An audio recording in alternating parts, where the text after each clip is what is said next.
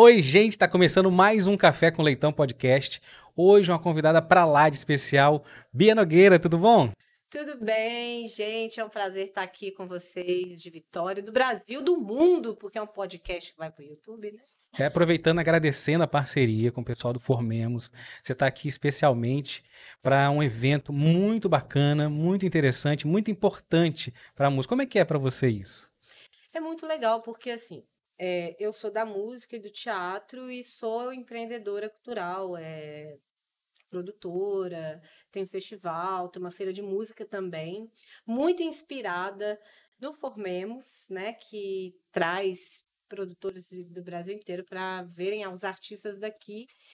E essa essa parceria com Formemos, né, através da Simone Marçal e do Morello, ela vem se dando já tem uns dois anos. Eles me trouxeram e aí depois eu levei eles para ano passado lá para o meu para minha feira, sempre Semana da Música Preta. E aí você vai criando relações e vendo quais são, aonde se conecta. E eles perceberam que aqui tinha um, um espaço para dar uma formação, no meu caso, né, de teatro, dessa interseção de teatro e música, que é o que eu mais gosto de fazer na minha vida. E, e assim, também sabendo, querendo conhecer mais sobre você, enfim, como é que surgiu isso na sua vida? Assim, qual foi o seu primeiro contato, então, que você lembra com a arte? Meu pai é carteiro, era, né? Ele aposentou e ele tocava na banda de música. Essas, uma, em Minas é muito comum as bandas de sopro. E a gente chama de banda marcial. E ele tocava tuba. E ele era carteiro e tocava tuba, e, enfim, cantava no coro. Desde que eu tenho, desde sempre, desde que eu sou muito, desde sempre eu vou pra banda é, assistir meu pai tocar tuba. Eu ficava lá na frente, eu era apaixonada com o clarinete. E eu ficava lá na frente do clarinete recebendo cuspe das clarinetistas. E eu falava, e só mulheres eram clarinetistas lá nessa época, né? E aí eu me falei assim, gente, eu quero tocar esse instrumento. E aí, por causa disso, eu comecei a tocar, mas não era uma coisa assim, ah, estou fazendo música, era natural, aconteceu, eu não vi que estava acontecendo. E, e eu comecei a fazer teatro amador também lá em Matozinhos, no interior de Minas, com adolescente em escola e fiz umas oficinas e o teatro e a música sempre foram coisas igual andar de bicicleta, estavam ali. Eu ia usando, aparecia uma oficina, vou fazer, tinha uma peça para fazer, vou fazer. Foi indo, indo, indo até que na faculdade, quando eu estava na faculdade de geografia, apareceu uma oficina de teatro musical brasileiro. Era uma oficina oferecida por um mestrão do teatro que infelizmente nos deixou há três anos atrás, que virou um grande amigo, que era o João das Neves, e a Titânia, uma cantora de Minas, renomada.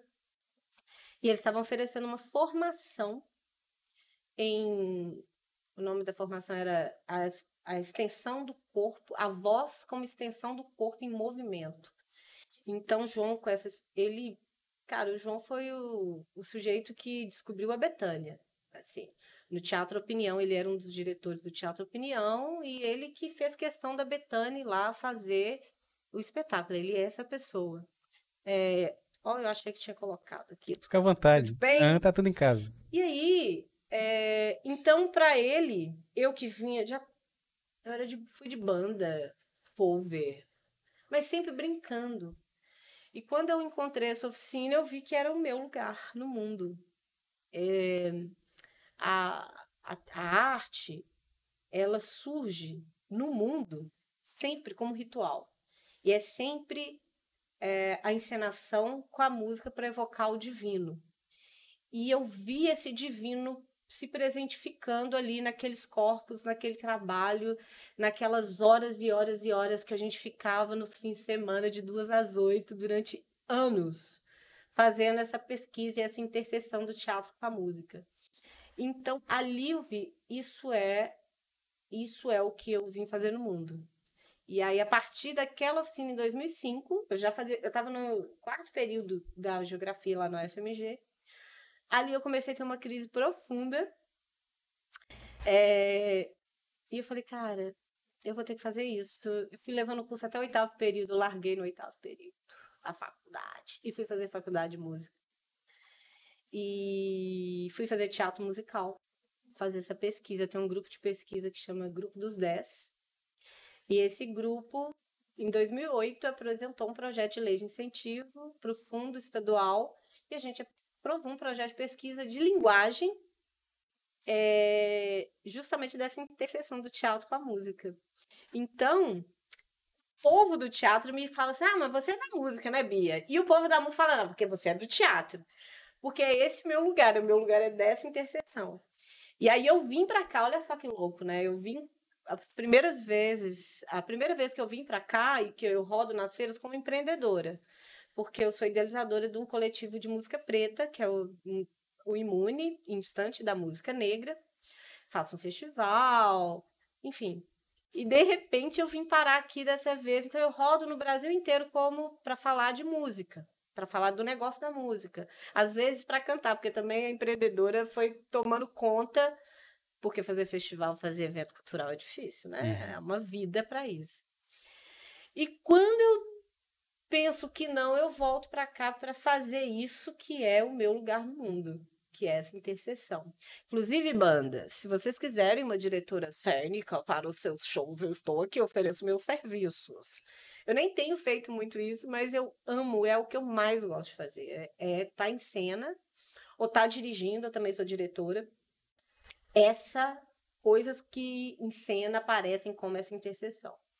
E aí eu vou dar uma oficina junto com. Ele vai vir aqui, né? Eu vai, acho também. que amanhã. Uhum. É, sou... Ele é ator também. Ele também tem um festival lá em Fortaleza.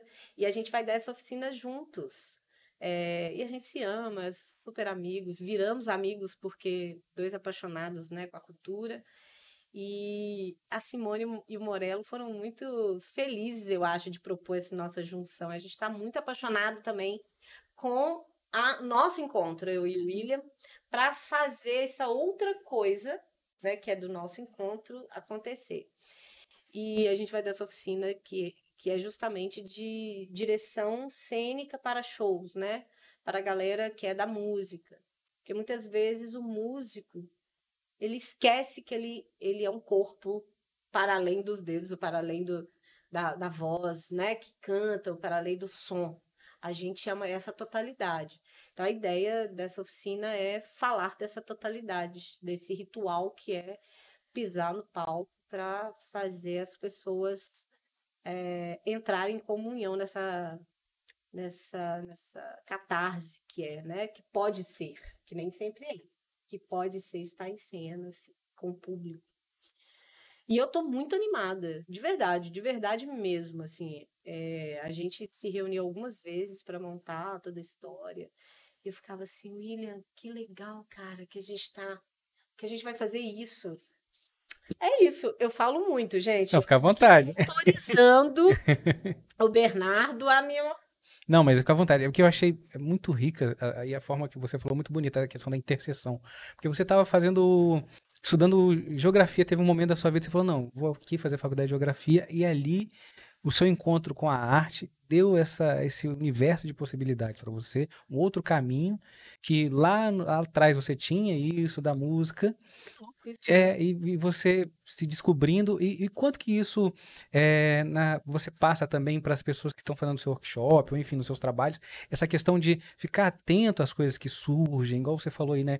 Vai fazer essa direção cênica, o que, que observar o espaço, como é que é isso no seu trabalho? Então, isso para mim é uma coisa só. Ah, é, eu nunca penso, quando eu componho uma música, eu penso no clipe. A música, ela para mim ela surge como cena. Ela não, porque eu, na verdade, as primeiras vezes que eu comecei, que eu compus, foi pro teatro, compus assim profissionalmente. É, porque eu compunha quando eu era adolescente, assim, 12 anos, eu lembro de fazer uma musiquinha assim de Natal porque eu estava um pouco né, melancólica uhum. com aquela data.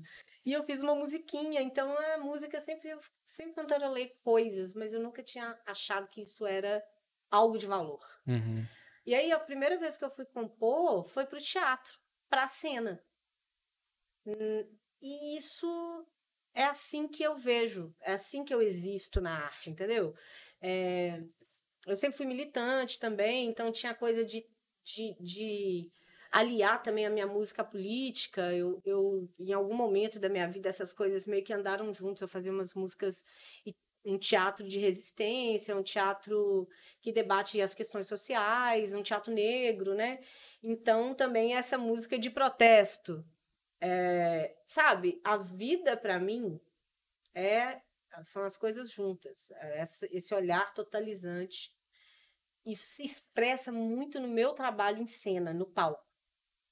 No início, a minha interpretação como cantora era muito dramática, assim. Eu, eu, se expressava no meu corpo, na minha voz, no, na mise-en-scène e tal.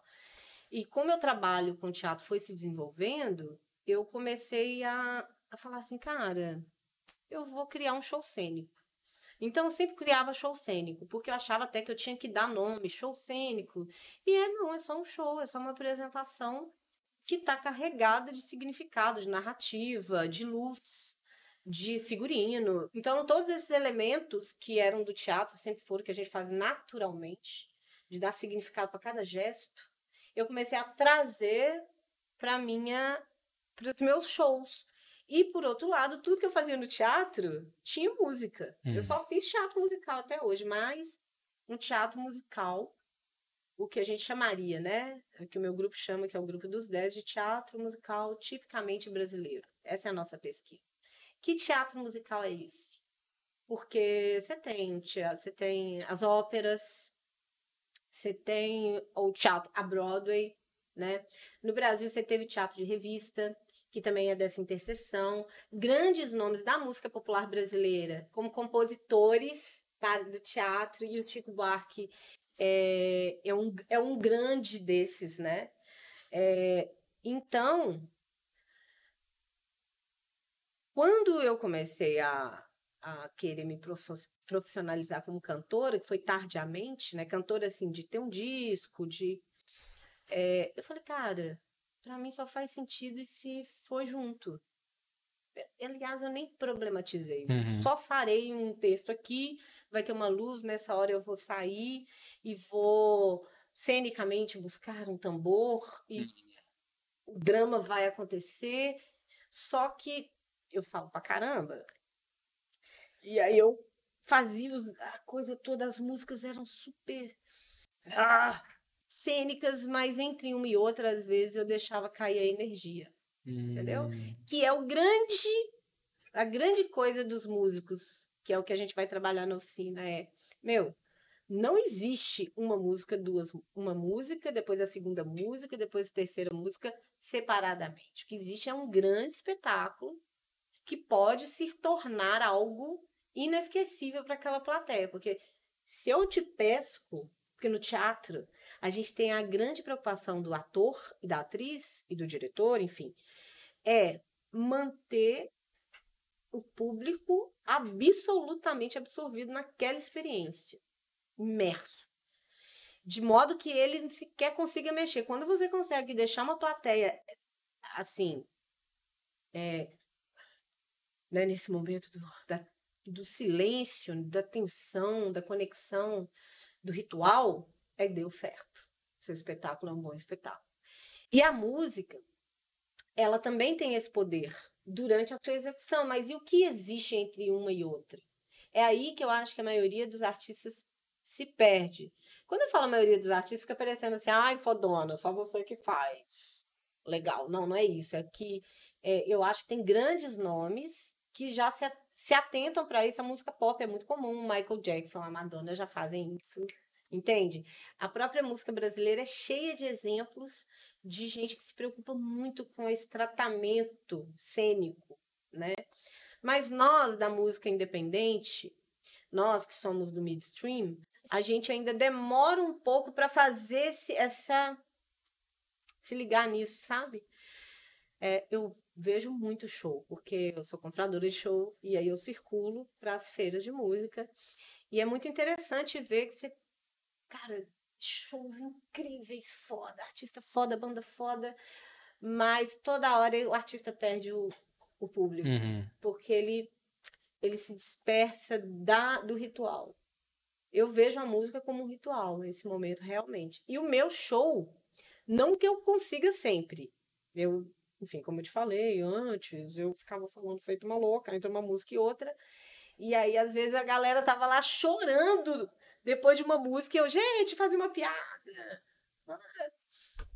E aí eu saquei que. E também eu tenho uma escuta muito ativa, né? Eu tenho, graças a já, vários parceiros que, que são do teatro, que são da música, falam, pô, Bia, muito massa seu show, mas assim, velho, para de falar, você fala pra caralho e tal. Eu, ah, é, né, vou fazer teatro. Então, entender essa, essa questão que as pessoas é, falam, às vezes, assim, né? Que quem tem banda, né? Artista fala que é, tudo bem, tudo depende do que a pessoa quer fazer, mas você, não, você tem que saber a hora de, de dosar, né? Para o tempo todo manter essa conexão, na hora de, de, de, você criar essa conexão com o público. Então, aqui eu vou dar muita intensidade, aqui eu vou diminuir, aqui. Então, a, a música né, não é simplesmente fazer, ah, eu tenho que fazer o. É, a pessoa que se apresenta, ah, tem que fazer o set list, faz aqui, não, coloca essa, tal, depois termina com, com um bis, uma animada. Não, às vezes não é para acabar para cima, às vezes tem um. Você pode acabar com uma música mais. É isso. Eu que não é... entendo tanto de música, como observador, consumidor, é mais ou menos por aí? Exatamente por aí. Porque, pô, quando você vai ver um filme, não vou falar do teatro, que o teatro não é uma coisa assim tão popular, né? Mas um filme, vai, uma série. Né? A série tem uma estrutura narrativa no seu roteiro ali. Quando o cara está escrevendo, ele pensa o quê? Bom, eu preciso dar uma. Eu preciso puxar a atenção do meu público imediatamente. E aí depois, eu, então eu geralmente, né, eu vou criar um conflito e vou dando elementos para esse conflito se desenvolver e depois eu preciso resolver esse conflito, no caso de um filme. Uhum. No caso de um, uma série, você resolve aquele conflito daquela, daquele episódio, mas você deixa uma coisa aberta. Então, por que, que às vezes as boas séries são viciantes? Porque quem escreve roteiro é viciado em fazer isso. E nós que somos artistas do palco, da música, a gente precisa pensar assim também, porque na verdade o que a gente faz é contar uma história. Quando você entra no palco, ou deveríamos dar esse tratamento, é preferível é. que a gente dê esse tratamento. Porque aí você vai criar uma narrativa que vai fazer o seu público. Eu falo sempre a galera: não, mas o povo não vai bater palma agora, depois dessa música, Bia. Eu falo assim: vai. Todo, sempre tem essa discussão. Bia, você vai começar a cantar a música lá da rua, sem microfone, eu vou. Ninguém vai te ouvir, eu vai. Na hora que eu ver uma louca lá do outro lado da rua, cantando, pensando assim, em espaço menor. Uhum. Eu tentei fazer isso no show tudo é aprendizado, né? Quando você hum. erra, você tá acertando porque você tá aprendendo. É, no show, assim, da galera do rap. Eu me conecto muito com a galera do rap lá, porque, gente, eu sou muito nojenta. E eu fiz parte do disco do John. É isso que eu ia falar. Chiquérrima. E aí, eu do teatro, toda riponga lá, vamos fazer teatro, começar sem a capela. Porra, mano eu lá no meio da galera, uma casa de show, e eu cantando, e a, a câmera me acompanhando, uhum. e foi meio ruim. Ruim! Mas foi uma experiência que eu vi, uhum. bom, aqui, para eu causar isso, olha que louco, né? Eu, com toda a minha expertise de teatro, eu fui traída pelo, pelo formato uhum. da, daquele... Da, da estrutura, do espaço e da, e da, e da dessa tribo. Uhum. Né? Dessa da tribo. Uhum. Então não é uma galera que, que vai parar para fazer isso, porque a, a conexão é em outro lugar. A catarse se dá de outra maneira. Então, o ator, o músico, e aí a gente falando de música, né, ele precisa investigar o que esse público quer. E o Jonga, por exemplo, é muito bom em fazer isso. Ele é muito bom, assim, desde a capa do disco dele Óbvio, o rap já é essa coisa da narrativa muito presente, né? Muito direto. É, fala em primeira pessoa, ele aponta. Então, ele conta uma história. Então, é muito imagético, eu acho. E, e, ele é um cara que se preocupa muito com, com, com tudo. E com cada detalhe, cada palavra com o que que o que que de luz vai ter, como que eu vou, como pô, um momento de. E aí ele cria uns momentos icônicos no show que permanecem, né? Que é o pedido de casamento, dele ir na, lá montar no Léo Gordo, ir pro meio do público. Então, mesmo que ele, ele cresce, cresce, cresce, mas ele continua numa conexão visceral, é, corporal com o público, Uhum. né? E aí, a chegar num ponto, eu falei com ele, Gustavo, o nome do John é Gustavo, tá, gente? Gustavo, mano, se eu fosse a diretora desse show dele, que ele, eu acho que foi no Lola ou no Rock in Rio, que ele botou fogo no cara, Foi no Lola. eu eu não ia deixar. Que isso? Você é louco, velho. Se dá qualquer coisa errada, ele, não, tava tudo certo. tudo dentro dos conformes, com muita segurança. Uhum. Então, assim, olha o nível de comprometimento com a arte Uhum. e com essa catarse, com esse ritual, né? Então, é fogo nos racistas, a gente sabe que é metafórico, mas aqui para chocar Daquele uma espetáculo busca- grande, né? porque fogo nos racistas virou virou camisa. Então vai perdendo de tanto você, é igual a imagem do Tchê, né? De tanto Uhum. usar uma expressão ou uma imagem, Entendi. é esse ícone, ele vai se gastando. Então ele consegue renovar o significado de fogo nos racistas. Tá, é metafórico, mas aqui nós vamos botar literalmente. E bota fogo numa figura humana real que existe e choca todo mundo, né? Essa é a força de um show bem pensado. É, e ele e ele, ele fez teatro com a gente, né? É, no Madame Satã, o trecho que você canta é o trecho da, da peça que da, quando Gente, Ele- ele estudou. eu vi. Ele estudou. Quando você é, a personagem do personagem do Madame Satã está indo embora, a música que você canta é a música que ele colocou, né? É muito forte assim, porque já é uma música forte. Quando você descobre a história, dá o contexto e aquilo, imagina aquilo ali na peça, a, a música, né, ela vai tomando outra proporção assim, vai crescendo. Então quem já ou- ouviu, ah, o cara de óculos tal, mas quando ouve a história e vê e lembra e quem viu a peça tem uma percepção dessa música de uma forma diferente, né? Nossa, demais. Essa música, ela é um, é um ponto alto do espetáculo. Madame Satã, para quem não sabe, né, não deve saber, é um espetáculo do meu grupo de teatro, com meu irmão Rodrigo Jerônimo, que é o diretor da peça, junto com o João das Neves, que é esse nosso mestrão, que virou Como chegou essa ideia de fazer Madame Satã? Porque já um É do Rodrigo. também. O Rodrigo, ele é meu irmão de sangue e a gente é parceiro de trabalho desde sempre, desde o útero. E aí é, ele falou: pô, Bia, eu queria contar a história do Madame Satã. Ele até. Ele queria contar uma história de um personagem icônico, viado, é, preto, que a gente estava nessa onda de pesquisa em teatro negro, em música. E aí ele, pô, vamos fazer Madame Satã, a gente não tinha dinheiro. Ele mandou, cara, 20 projetos de lei de incentivo, ele não aprovou nenhum. Nossa. E aí ele mandou para o Grupo Galpão, que é um grupo de teatro muito importante em Belo Horizonte. E o Grupo Galpão, vários atores do Grupo Galpão estão na novela. Outro dia eu vi e falei assim: que bom, gente, Minas Gerais está entrando na Globo, olha que coisa boa. E aí o grupo nos acolheu. Deu a gente lá, eles tinham um patrocínio de uma grande marca de via Rouanet. Gente, política pública para cultura importante, tá? Salve a Lei Rouanet. Com todas as questões que eu acho que podem Sim. melhorar e a gente como né, comunidade, população, cidadãos, a gente tem que estar lá mesmo olhando, mas se não fosse a Rouanet, vários mestres da cultura popular não estariam fazendo seu trabalho, vários artistas, vários, várias músicas que você gosta de ouvir, não, não existiriam. Então, salve, salve política pública aí para a cultura. Mas, então, a gente não conseguiu grana. E aí, o, o Grupo Galpão, eles tinham uma grana, que eles tinham um projeto que era de montagem. Só que eles que dirigiam, eles chamavam um diretor convidado para dirigir uma peça, eles selecionavam os atores. E esse ano, eles abriram o edital de diferentes. Falaram assim, ah, vamos, vamos acolher um grupo. A proposta vai vir do grupo. Aí o Rodrigo mandou Madame Satã, o projeto, e foi aprovado. Porque também o Galpão queria já que o João dirigisse. Há muitos anos, eles tentaram algumas vezes fazer o João dirigir lá esse projeto é, do Galpão.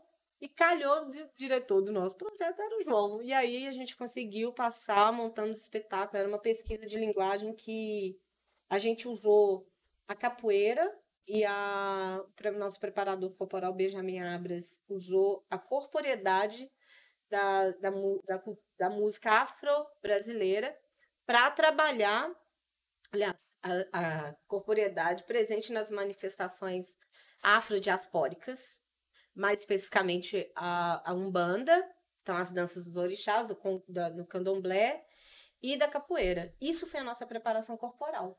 E aí, durante ali aquele rolê, a gente, com os pontos, né, para fazer, nosso processo é todo maluco, a gente, o aquecimento já é criação, e aí os exercícios que ele pegava para fazer a, a preparação corporal, eu já pegava e já encaminhava para o exercício musical, e aí o Rodrigo já pegava o que eu tinha feito no exercício musical, já trazia um excerto do livro, que o Madame Satã fez um livro autobiográfico, na verdade era uma entrevista, ele dando uma entrevista para o Pasquim, e aí eles se transformaram em livro, e aí ele pegava um pedaço disso e isso virava uma cena.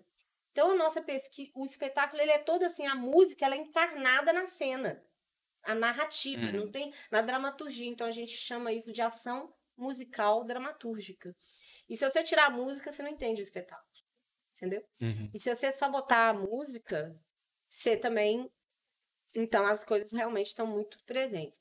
E Jung apareceu depois. Essa música, ele foi como ator convidado, mas essa música eu queria fazer uma música baseada na, numa composição do Chico César, que é linda, que é beiradeiro, que ele fala: Os olhos tristes da fita rodando no gravador, a moça cozendo polpa com a linha do Equador.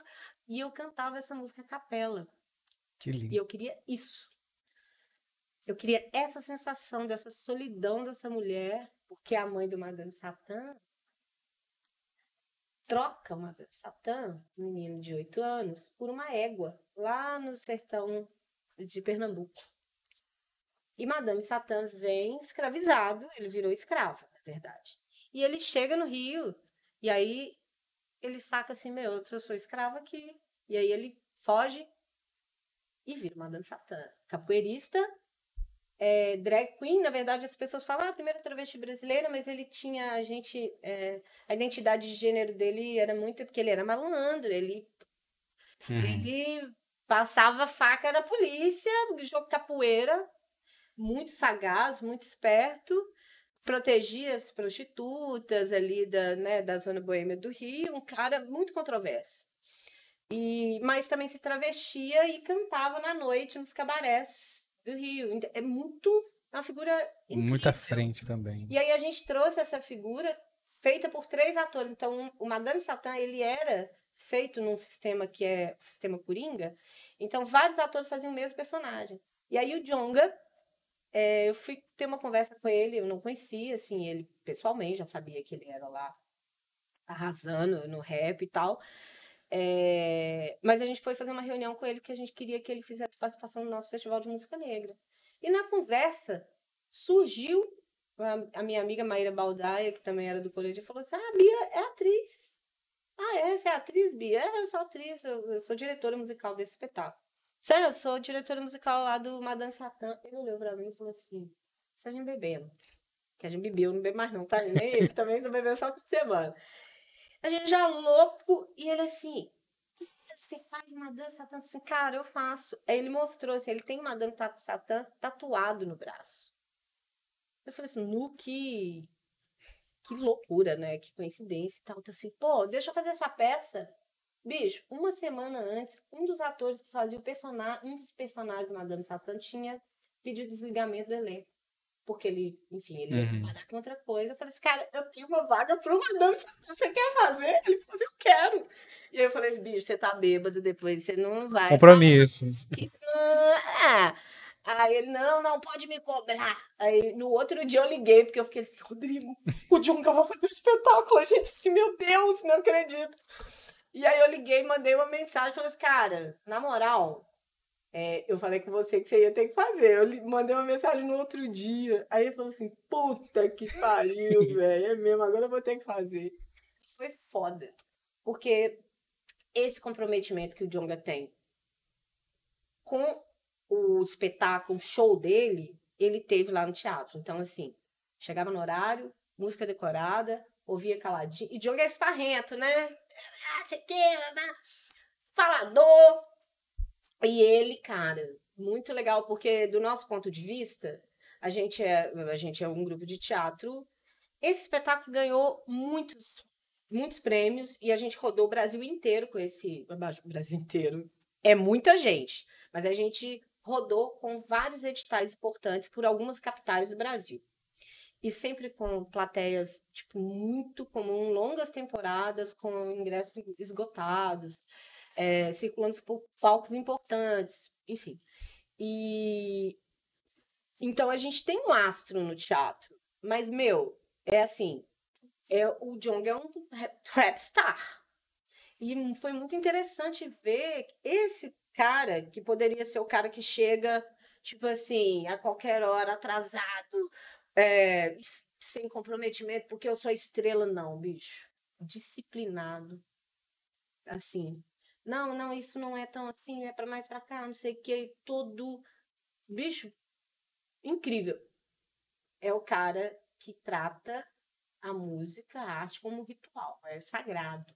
E realmente, ele, ele não é à toa que claro, né? Eu, eu acho que essa coisa de fama, uma coisa que estoura, são tantos elementos, né? Tem um elemento que é sorte também.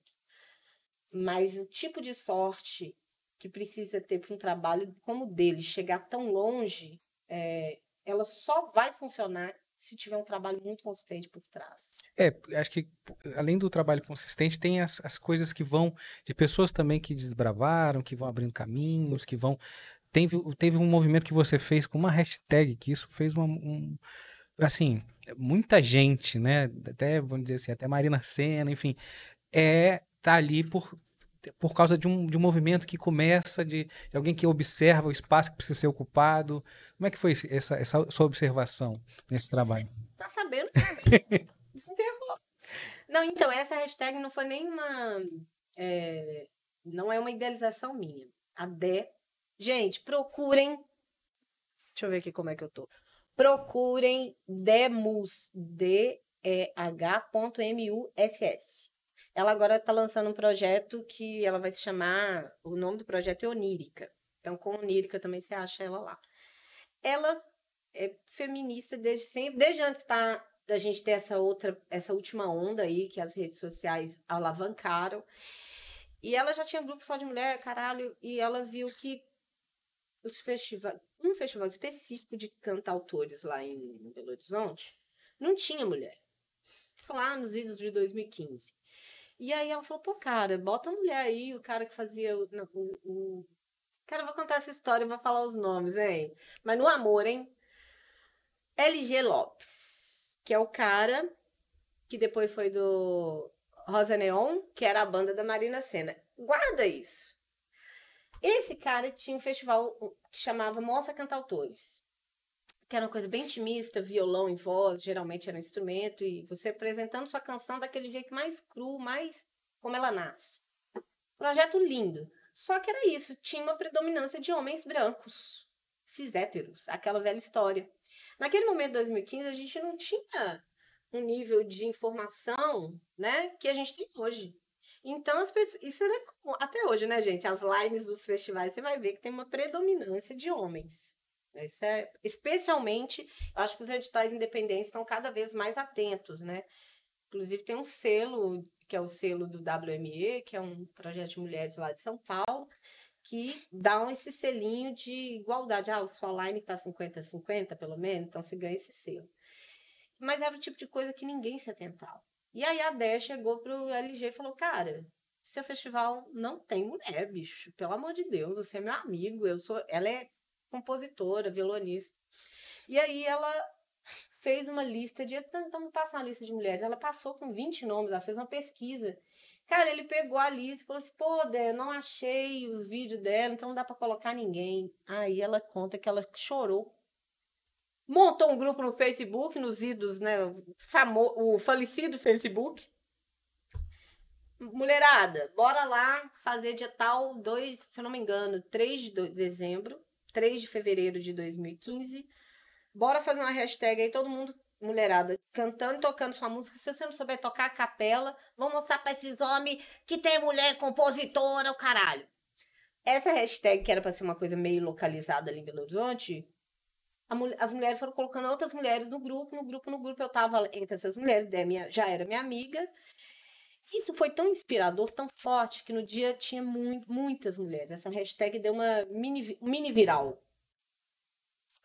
Isso ficou na minha cabeça. Eu falei assim, cara, que viagem, né, mano? É claro, não tem mulher. E eu tava começando a querer migrar, fazer um disco. Pô, não tem mulher, não tem gente negra. Só tinha dois pretos que aprovavam o projeto em BH. Essa hashtag. Falei assim, vamos fazer um coletivo aí, que eu sou comunista, tá, gente? Não fala espalha, não, mas eu sou. E aí eu falei, cara, vamos fazer um coletivo de mulheres. E vamos fazer, eu vou fazer um coletivo de mulheres, coletivo de Eu tive essa ideia no mesmo dia, eu anotei assim. É, mulheres criando, que era a hashtag que ela chamou. Uhum. E imune. Instante, eu achei essa sigla. Imune é de instante da música negra. Botei essas duas plaquinhas lá no meu guarda-roupa, todo dia eu olhava para isso. Aí eu lembrei, eu vou chamar Dé.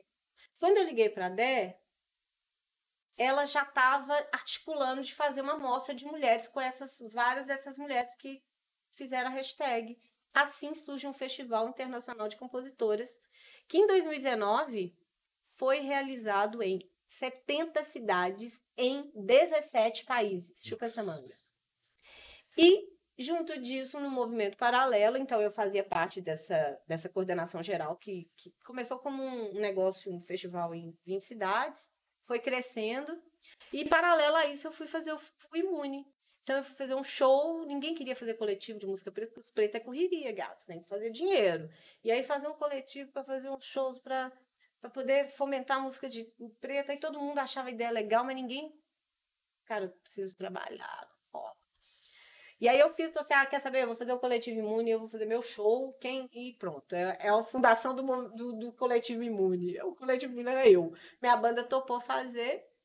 E aí, cara, todos os pretos que chegou lá no dia desse show e eram da, da arte, eu chamei para ir pro coletivo. Assim nasce o Coletivo Imune. A gente hoje tem um festival, tem uma Semana da Música Preta, ganha prêmios também por causa da atuação dentro dessa, dessa estrutura. A gente aprovou um dos maiores editais de música do Brasil, que é o Natura Musical. Enfim, várias tretas. É, e muito legal é que esse coletivo imune é que me colocou em contato com o Jonga. E o Jonga, ele era meio padrinho do Rosa Neon. Um dos integrantes era esse cara que fez o coletivo Mulheres Criando aparecer. E o legal disso tudo, como que a militância é silenciosa? Eu acho que a Marina não sabe disso. Eu acho que eu gosto, de, eu gosto de falar disso porque fica parecendo que você quer trazer para si uma responsabilidade, mas não é nem para mim, é para D. Você vê que uma pequena ação, uma, uma pedrinha você joga ali no meio do oceano, ele pode virar um tsunami real, é o efeito borboleta. A Deca, esse cara, ele quando foi montar o Rosa Neon, no Rosa Neon tem duas mulheres compositoras, tinha, e dois caras, que era ele, Tofani, que hoje é do selo do Jonga, a Mariana Cavanelas, que depois saiu do Rosa Neon, e a Marina Senna. E a Marina Senna é um fenômeno, né? Ela virou um fenômeno. E eu fico só pensando assim, pô, Dé, a gente conversa assim, a Marina Senna não sabe, né? Mas como que a nossa militância é, muito provavelmente afetou a forma, por exemplo, com que o LG, porque o LG é um cara inteligente ele assimilou essa história. Depois dessa, dessa história toda, porque a gente movimentou o rolê real. É, depois dessa história, já tinha gente no Brasil inteiro, no mundo todo, fazendo coisa de mulher, claro, de preto também.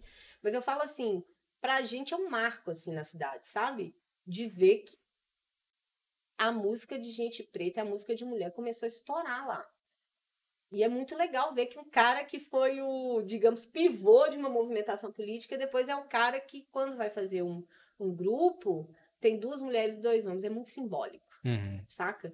Então, é, essa, quando a gente faz coisa para o coletivo, a gente vai ficando para trás também, porque é trabalhoso. Eu me perdi um pouco aí na, nessa história de fomentar a cena de preto, fomentar a cena de mulher. Eu saí do coletivo do, do Festival Sonora, esse festival internacional. Primeiro eu saí da coordenação, depois eu saí lá da realização do festival local, porque não tem perna, né? Mas a mulherada segue tocando essa história. E eu tô no Imune como a minha plataforma de valorização, mas também, cara, eu atrasei no meu rolê, mas ao mesmo tempo ele me abriu várias portas, porque quando você faz pro coletivo, bicho, eu acredito muito nisso, você joga lá a energia do bem, a energia do bem volta. Sacou? Então agora tá rolando umas coisas massas, tipo isso, né, velho, do Junga. Uhum. Junga é o ator do meu espetáculo, velho. A gente é um espetáculo de preto lá de BH, entendeu? De teatro experimental, musical brasileiro. Você também faz parte da gravadora dele, da, do selo dele? Selo. Ele, aí depois ele me. Na verdade, ele não me convidou, eu me convidei, porque eu sou esperta. Ele tava lá com, lançando o selo, a quadrilha, só tem o povo do rap. Eu falei assim, cara, e eu tinha aprovado um projeto na Lei Aldir Blanc. Foi, né? Isso mesmo? É, foi. Eu já tinha participado do disco dele, ele me chamou. Cara, essa música, a primeira vez que ele ouviu, ele chorou. E é cedo demais. Que é a música que a mãe canta por Madame Satã, quando ela tá vendo ele lá, que ela trocou ele por uma eguinha pra alimentar os outros 18 filhos dela. Eu não te, terminei de contar essa história, que eu sou TDAH, tá, gente? Eu começo e não termino. E aí ele falou, cara, essa música é bonita pra caralho, Bia. E é uma música que eu me inspirei nessa, nessa música do Chico César. O Marcos Fábio de Faria fez a letra, que era o dramaturgo do espetáculo. Chegou com a letra, pronto, ó, Bia, você acha que isso aqui te atende? Eu falei assim, velho, atende. Aí eu fiz a, a melodia, era pra ser a capela. E aí o Alisson Salvador veio e deu um tratamentozinho, tirou uma coisa, botou outra no lugar. E aí a música saiu com uma no espetáculo é com uma viola. É muito bonito. Muito lindo. E um é bonito, bicho. Não, é lindo. E até é, é, essa música, o Cara de Óculos, ela também retrata um pouquinho, ele fala que é um pouco da história dele. Né? Então você vê a conexão né, de histórias de pessoas que passam. E essa música é muito forte. Enfim, é uma música linda, é uma, assim, faz parte da história de muita gente. que Quando a gente ouve, a gente se apropria da música, ela faz parte da nossa. E, e, e falando de, de futuro, como é que você enxerga coisas que você quer fazer, para onde você para onde está apontando o seu coração, para onde você quer, o que, que, você está querendo fazer daqui para frente? Muitas coisas. Dominar o mundo todos os dias. Eu falo com a Dé, essa que é muito meu amigo, meu irmão. Então, Pink, o que, que nós faremos hoje? Dominar o mundo, cérebro. Meu, tô fazendo muita coisa. Eu sou geminiana, ascendente Libra, malucona. Então, eu continuo o teatro que eu deixei. Teatro não dá dinheiro, né, gente? Gente, teatro não dá dinheiro. Só brother. É... Mas façam teatro, é legal. É... Cara, eu tô para lançar um disco pela quadrilha. Eu já lancei um single com ele chamado Calma. E vou lançar agora a próxima música. A gente ainda tá terminando o planejamento. É, não sei muita coisa mesmo, mas vai vir disco esse ano. Amém, Jesus. Vários singles. Vai ter um. Será que eu posso falar? Posso, né? Pode, aqui tem casa. Posso. A gente não é do, do pop. O pop não pode falar tudo. Né? Não, mentira, não vou falar, não. Será? Pensar. Vou falar, não. Agora falar. a gente ficou.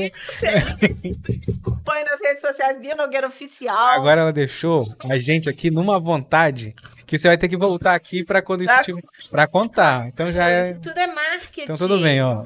É- é- Esse segredo aí você vai ter que voltar aqui. Pronto, pronto. E também, é, ano passado, eu comecei. A, aí, finalmente, né, eu comecei a circular, porque eu realmente estava cuidando do Festival Imune, porque eu achei que era importante. Vou lançar meu segundo disco, então, pela quadrilha. É uma grande conquista para um artista independente, né? É, e. Vou fazer uma turnezinha.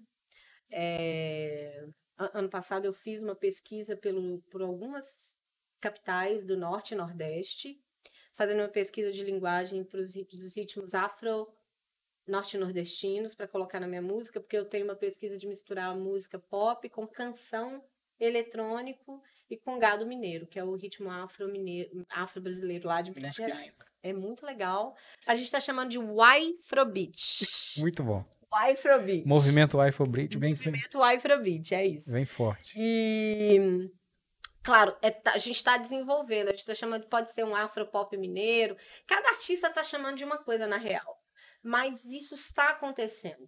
entendeu? O Congado Mineiro é uma manifestação dos pretos que foram escravizados é, né, lá em Minas Gerais. Então é muito, muito, é uma mistura, um sincretismo do catolicismo com os tambores.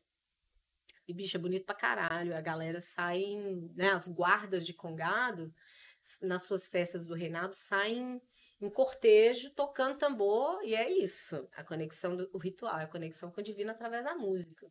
É isso que eu sei fazer. Então é por isso que me atrai tanto também essa coisa né, do congado, que eu quis pesquisar. A tem uma pesquisa nisso. Maurício Tizumba também, com quem eu, trabalhei muito, um artista importante lá da nossa cena, que também é do teatro e da música. Sérgio Pererê. Então, eles são da velha guarda dessa, dessa de misturar é, o congado com a música popular. E eu tô vindo nessa pesquisa de misturar isso com pop e com eletrônico. E tá massa, viu? E, e aí eu comecei a sacar que assim, meu, na verdade, eu e a Débora Costa, que é a minha percussionista, minha banda, a gente começou a ver que, meu, a Débora, de repente, a gente tá lá metendo um tamborzão na música, ela fala assim, cara, isso aí, cara, pode botar um pagodão aí junto com essa serra baixa aí, Bia. Falei, você é mesmo, amiga, então bota aí. Aí quando ela fez isso deu certo, na música Calma, se você, quem é da música e for lá ouvir, você vai ouvir. Atentem-se, já está lançada. E é uma pesquisa incipiente, mas eu falei assim, ô Débora, vamos para o norte, vamos para o nordeste ver e pesquisar essa cultura do tambor, da, da percussão afro, afro-brasileira, mas lá de cima. E bicho, é foda. E, e casa mesmo. Então esse próximo disco ele é um, uma transiçãozinha com essa pesquisa que a gente já vem fazendo há mais tempo. Então, mas sabe quando tá tudo meio, um pouco uhum. no meio do caminho? e a gente descobrindo, vai pegando uns elementos de, de, de Cabo Verde para colocar, tá misturadão, tá massa. Mas eu acho que o próximo trabalho, eu já tô com esse disco praticamente pronto, doida para lançar logo, que eu já quero fazer o próximo. É sempre assim, né? A gente sempre tá um pouco insatisfeito. Porque, na verdade, a arte nunca tá acabado. O, o, o Gustavo, o Djonga fala isso comigo. Ele fala assim, Bia, não pode demorar, cara. Tem que entrar, fez o povo do rap, bicho. É bizarro. Eles entram aqui, fica três dias e sai um disco. Fala, gente, mas não deu tempo nem de terminar uma música em três dias, vocês são loucos. Mas é massa, o cara tá lançando uma, lançou uma pedrada atrás da outra. E a gente que é dessa cultura mais da canção, a gente é mais do artesanato, mais devagar. Tá sendo uma puta escola me misturar com essa galera. Uhum. Porque aí eu comecei a andar com o povo do rap também, sabe? Aí os meninos fizeram uma cipher, gente. Eu tenho uma cipher. Eu tenho um feat com Jonga, muito chata. E aí, uns, tem um movimento de rap no interior de Minas e Sete Lagoas, muito foda também, da cena hip hop. Eles me chamaram para fazer a cipher com eles, achei chique. Claro, me chama aí. Sensacional. No meu primeiro disco, antes de Jonga, já tem a presença também de duas mulheres do rap, que é a Cleópatra, que é do meu coletivo, é, e, não, aliás, tem demais mulheres. E aí, assim, eu sempre flertei, falei que se eu fosse jovem, eu seria do hip hop, com certeza.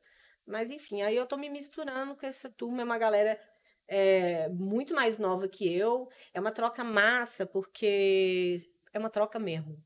Eu aprendo muito. Então, essa coisa de, de guerrilha, fazer música na guerrilha. Cara, beleza, é lindo ter aquele piano perfeito, limpíssimo, que você gasta uma grana pra gravar um piano, que você tem que mandar afinar o piano. Para afinar o piano é 600, 700 reais. Você usar ele uma vez. Uhum. E com isso, a Cleópatra falou assim: Bia, com 600 reais eu faço um disco. Eu falei assim: meu, tá. E aí eu tô re... me reinventando. É...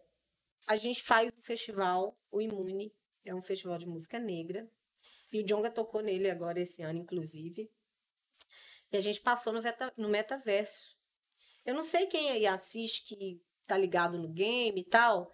Existe uma coisa assim do GTA, né? Que é o GTA Roleplay. Tem uma cidade muito importante de metaverso no Brasil, que é a Cidade Alta.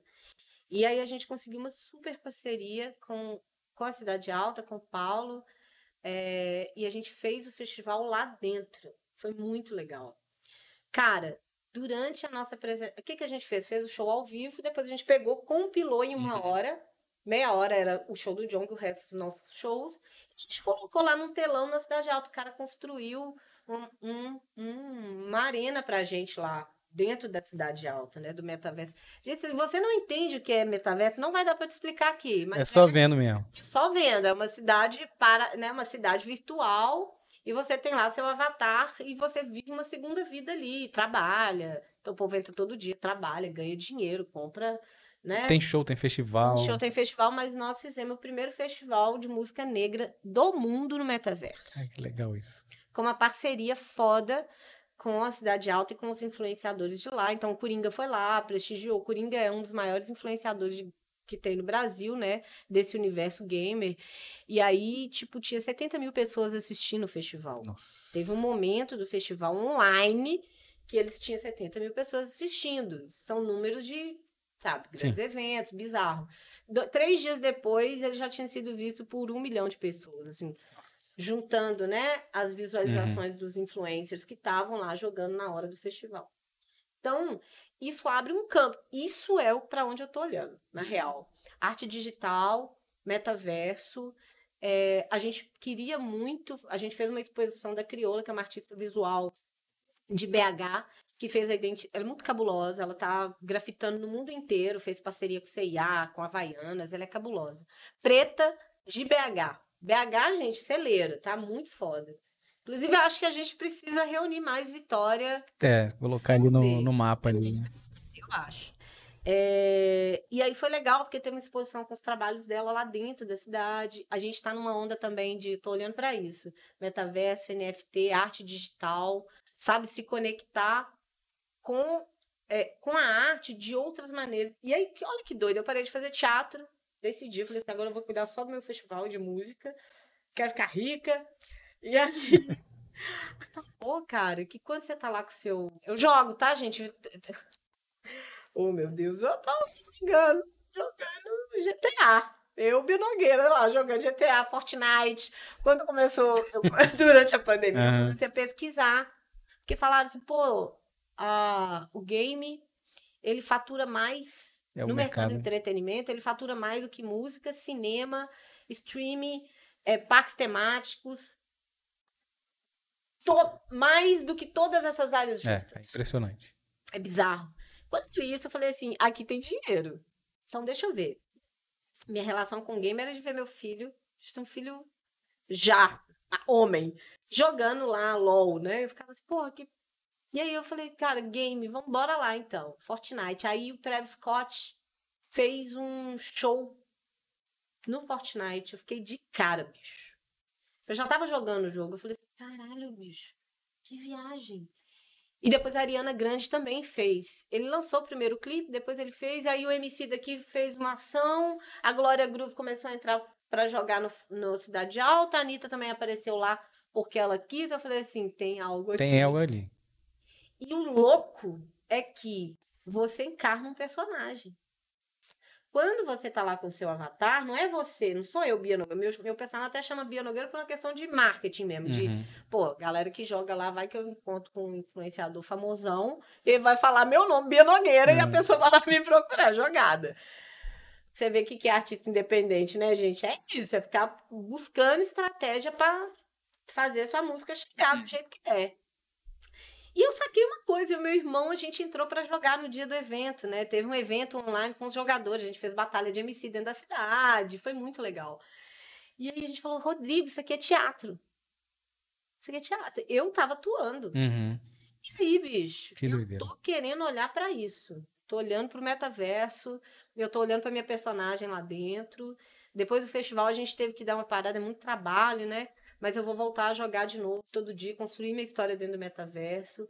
Eu tenho muita vontade de, de, ter, uma, de ter uma história que não sou. que é uma persona muito diferente da minha, por exemplo.